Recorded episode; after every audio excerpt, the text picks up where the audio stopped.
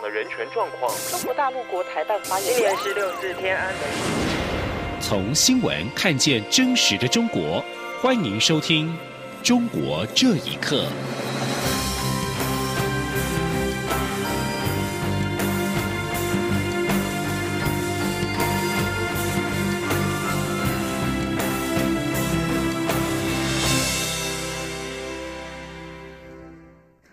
各位好，欢迎收听《中国这一刻》。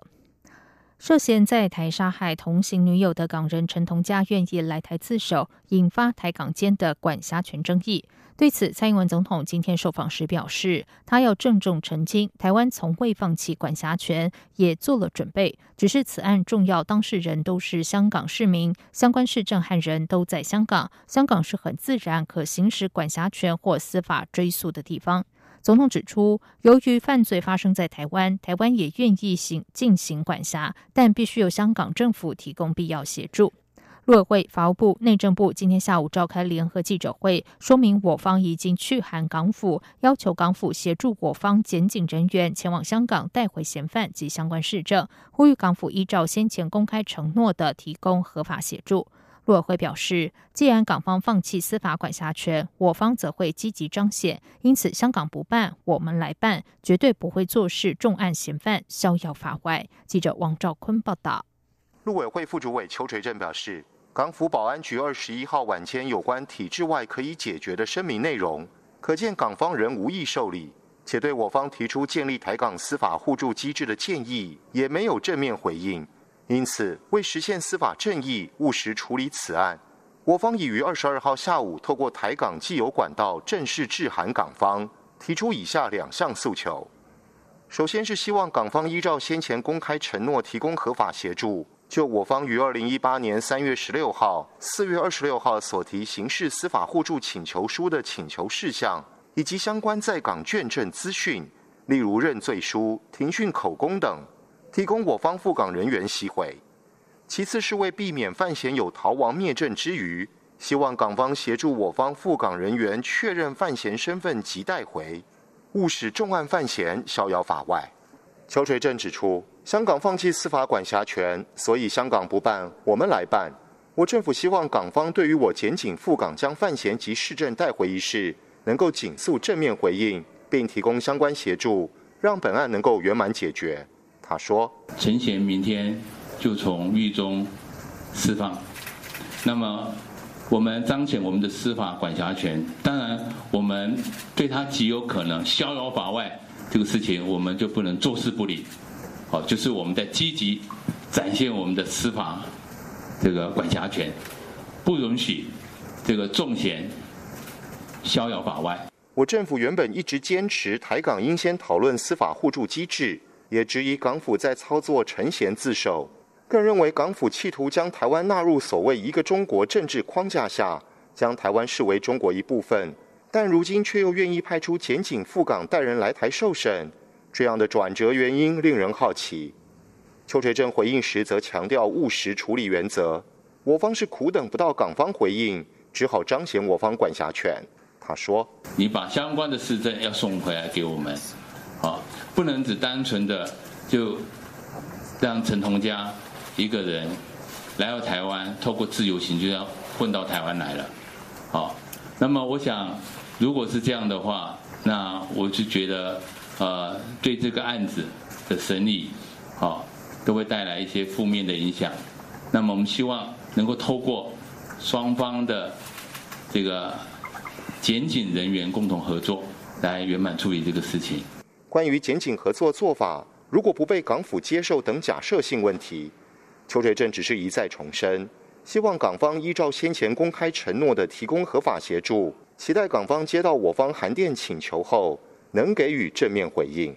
中央广播电台记者王兆坤台北采访报道。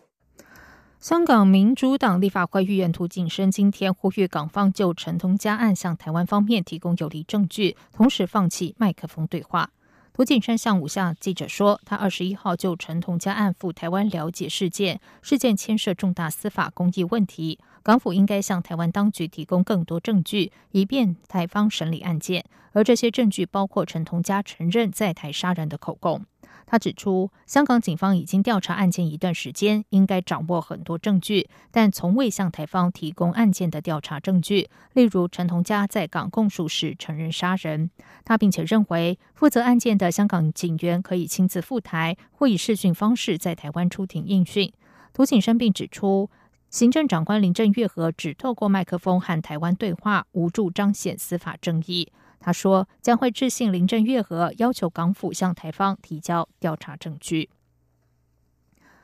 中国的第三季国内生产毛额 GDP 和去年同期相比增长百分之六，是近三十年来的最低。中国人民大学经济学教授向松作公开发文，质疑这个数据被严重高估。学者认为，民营企业对政府信心不足是经济加速下行的关键原因。而如果经济持续恶化，通货膨胀会进一步失控。请听以下的报道：中国国家统计局上周宣布，今年第三季 GDP 跟去年同期相比增长百分之六，是自一九九二年有记录以来的最低值。中国人民大学经济学教授向松作随后在微博发文指出，财政收入跟企业利润。多为负增长，全国税收前三季也是负增长，GDP 不会增长到百分之六。这篇文章随后被删除。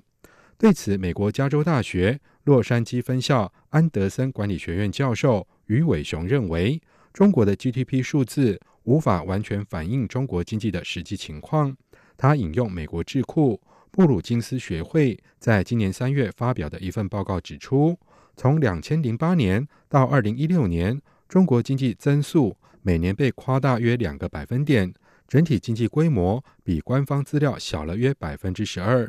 向松作认为，民营企业家信心不足是经济加速下行的关键原因，尤其是制造业投资急剧下降。对此，美国南卡罗来纳大学艾肯商学院任教的谢田说：“大家为什么企业对未来没有信心？”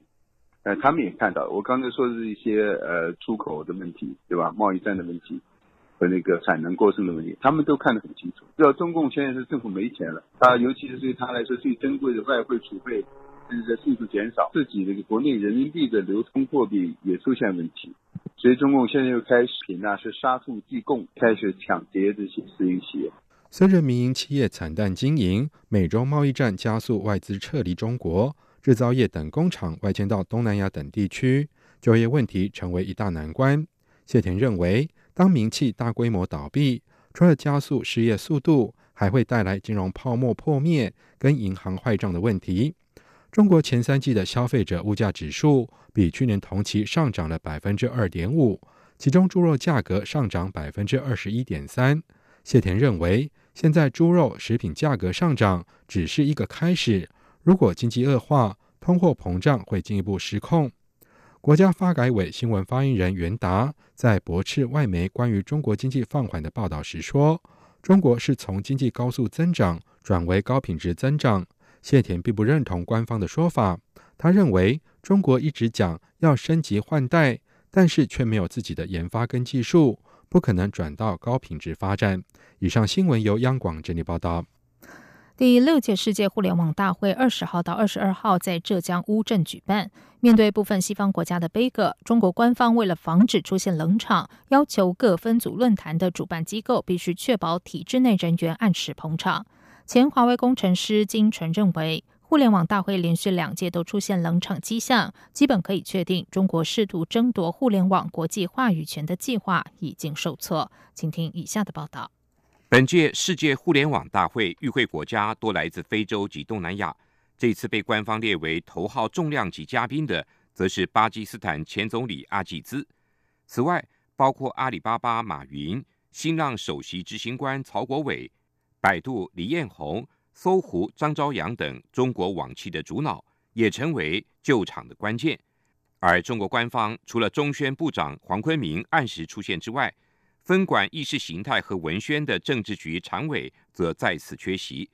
根据自由亚洲电台报道，网民明俊的消息指出，这次互联网大会由官方出资，为嘉宾支付所有费用，光是机票跟住宿就已经支付了超过上亿元人民币。明俊说：“